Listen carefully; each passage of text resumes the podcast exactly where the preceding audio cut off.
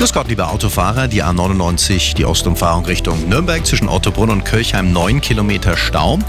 Macht eine Viertelstunde Zeitverlust.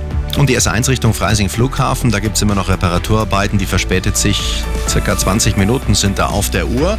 Bitte vorsichtig fahren, es ist teilweise schon sehr glatt auf den Straßen in München und der Region bei dem Schneefall. Eine komfortable Fahrt wünscht Ihnen Multipolster.